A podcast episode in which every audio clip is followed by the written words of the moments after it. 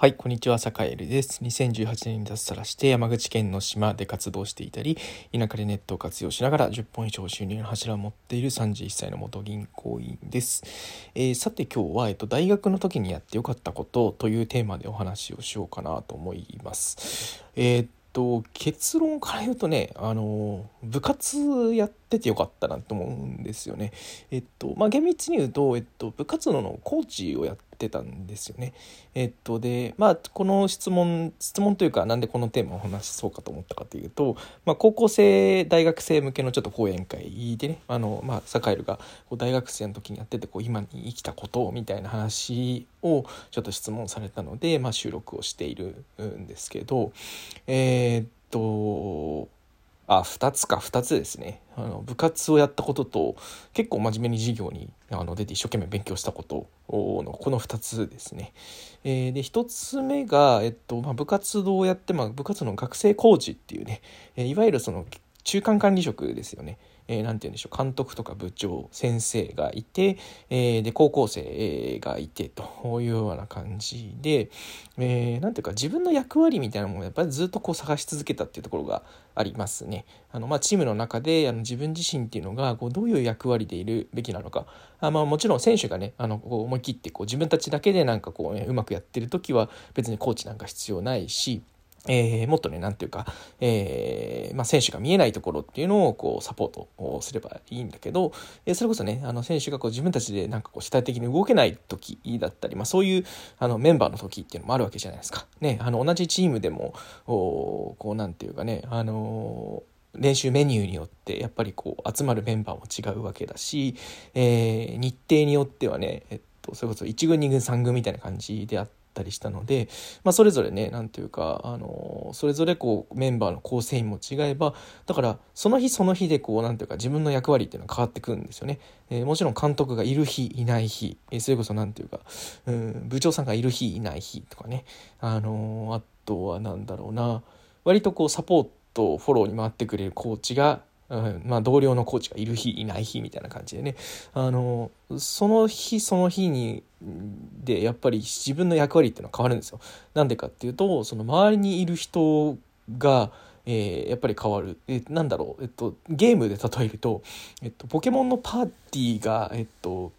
ポケモンのパーティーだったりドラクエのドラクエでいうなんていうかね。あの自分のチームに魔法使いがいっぱいいたら自分は戦士をやるべきだし、えー、勇者ばっかりだったらね自分はちょっと魔法使いで回復に回った方がいいかもしれないしみたいなねまあそんなノリですね。うん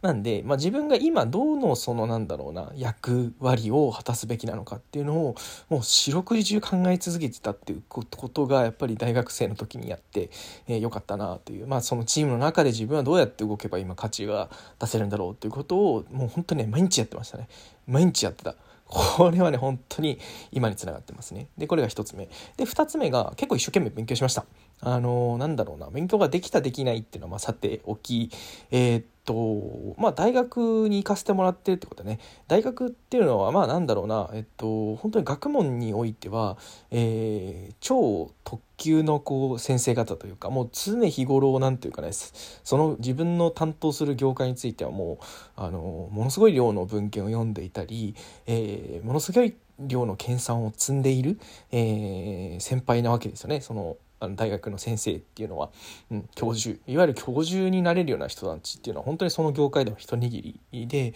まあ、そういうあのトップのねあの人たちの話を聞けたりあるいは、まあ、自分で勉強しつつ、えっとまあ、その人たちに質問するみたいなことっていうのはなかなかできないことなんですよね。うん。えそれこそ社会人で言えば MBA なんかに通ったりとかね、えー、それこそ経営大学院みたいなところに行ったりするとまあそれも何百万とかかったり、えー、それこそあとはなんだろうな、えー、夜間とかねあの朝とか。本当にこう隙間を縫ってやんなきゃいけないんですけど、えー、学生のうちは幸い、えー、ともうねそういう先生方質問し放題聞き放題っていうねあのそういう恵まれた環境にあるので、えー、僕はあの授業がある時それこそあの結構ね一番前の一番先生の目の前で必ず授業を聞くみたいなことをね結構ね徹底してやったりしてましたね。でそうすると顔を覚えてもらえるから授業終わった後にやっぱ質問しに行って、えー、とかね、うん、あのでなんだ自分で調べたこととか、えーまあ、自分で立てた仮説とかをちょっとぶつけて、えー、いろいろ教えてもらったりとかね、えー、それこそ大教室にね400人とか500 400人ぐらいかな？400人ぐらいいてもね質問したりとかそういうことやるやつってほとんどいないんですよ。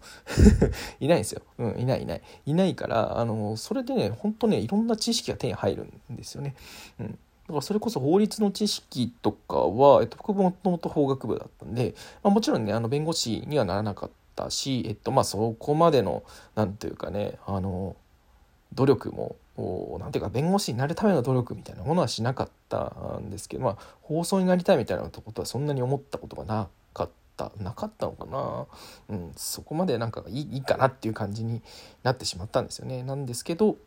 えーまあ、割とその大学の勉強だったり、えー、なんだろうな、えー、法律の勉強については結構頑張ってやったかなっという感じですね。であとは何だろう、えっと、大学の図書館に結構通ったのもこれ良かったですね。なんかうんなんだろう自分というのは、えー、あくまで本当にこうなんかねいろいろ知った気になってるけれどもなんかこうの大きな集合値、えー、まあ、知っていうのはその知識の知ですね知の本当に本当の本当に一部なんだなっていうちっぽけな存在なんだなってことをこう分からせてくれる場所が大学の図書館な感じがしていて、えー、まあ、そういう場所に、えっとまあ、何度何度も何度も足を運べたっていうのは、まあ、いいことだったのかなと。うん、そうだからねあの田舎に唯一都会から一つ物持っていけるとしたら何持ってくって言われたらねあの大学の図書館持ってきたいですね、うん、それぐらい結構大学の図書館っていい場所だったなというふうに思ってます。うんまあ、なんでねあのもし高校大学に今、えー、通ってる人がもし聞いててくれたらあのそういうあの結構かけがえのない場所だよっていうことをちょっとね改めてね、えー、お伝えしたいなと思って収録した次第です。はい。というわけで、え、今日も良い一日をお過ごしください。それでは。